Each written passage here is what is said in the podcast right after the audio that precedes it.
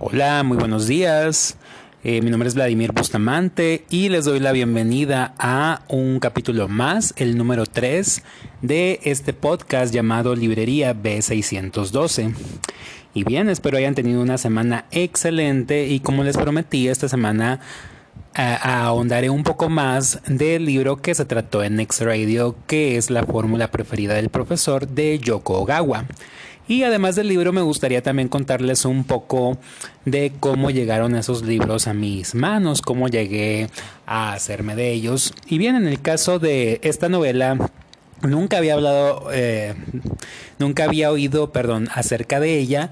Y entonces, revisando una, un grupo en Facebook acerca de libros de segunda, buscando títulos que me podrían llamar la atención, me encuentro a una persona vendiendo dos libros de hecho de esta autora japonesa de nombre Yoko Gawa.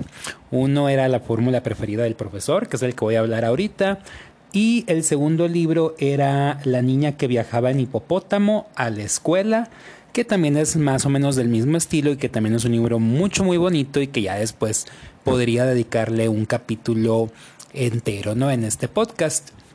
Y bien, lo que más me llamó la atención, aparte de lo que son los títulos, era el diseño de los libros, porque era, eran libros con unas portadas muy bonitas y aparte el tamaño que se usa generalmente en Japón es así como muy petit, muy pequeño, que te permite traerlo así como libro de bolsillo. A mí me gustó muchísimo y adquirí los dos libros y darles la oportunidad, por así decirlo.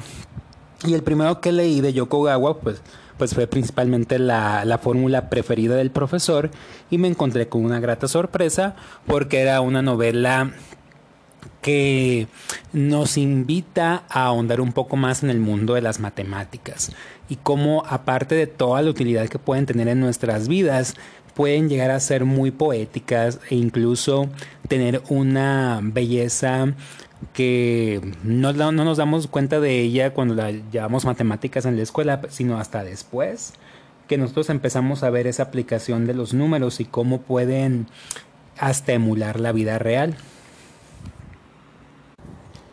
Fue así que me puse a investigar un poco más acerca de la autora y este libro, La fórmula preferida del profesor, pues obviamente en automático se convirtió en un fenómeno en Japón al tener eh, un millón de ejemplares vendidos en dos meses y fue así como se adaptó a una película, a un cómic, novelas gráficas, claro, obviamente en su país natal y esto en el 2004.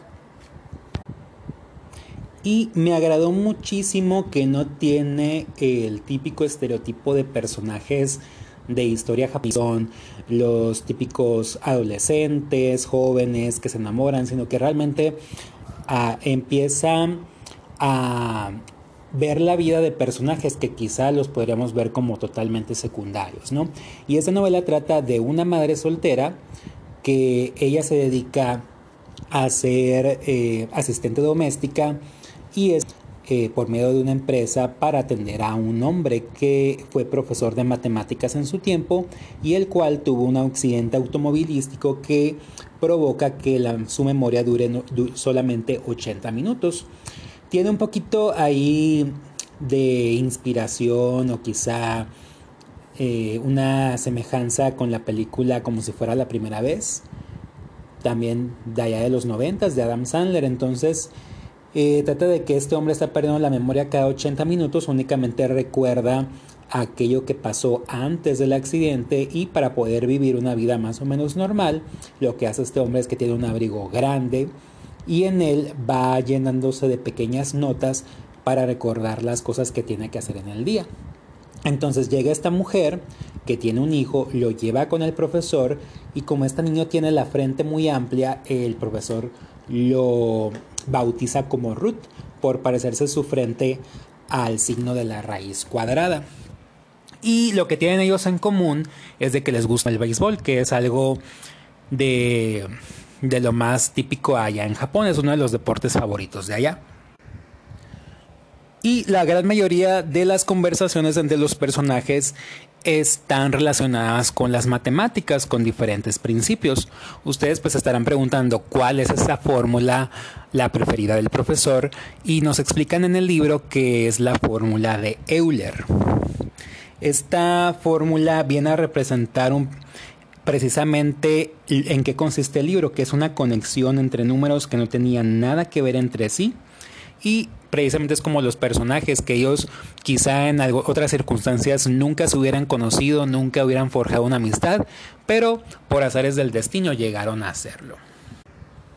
Y esta fórmula es que si sumamos 1 a e elevado a la potencia del producto de pi por i, eso da 0.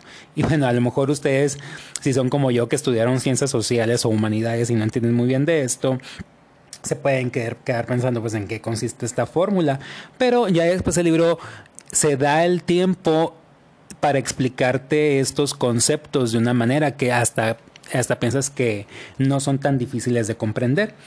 Otro de los términos que me gustó mucho eh, en el libro que se explicara fue acerca de los números amigos. Dice que la suma de los divisores de 220 es igual a 284 y la de los divisores de 284 es igual a 220.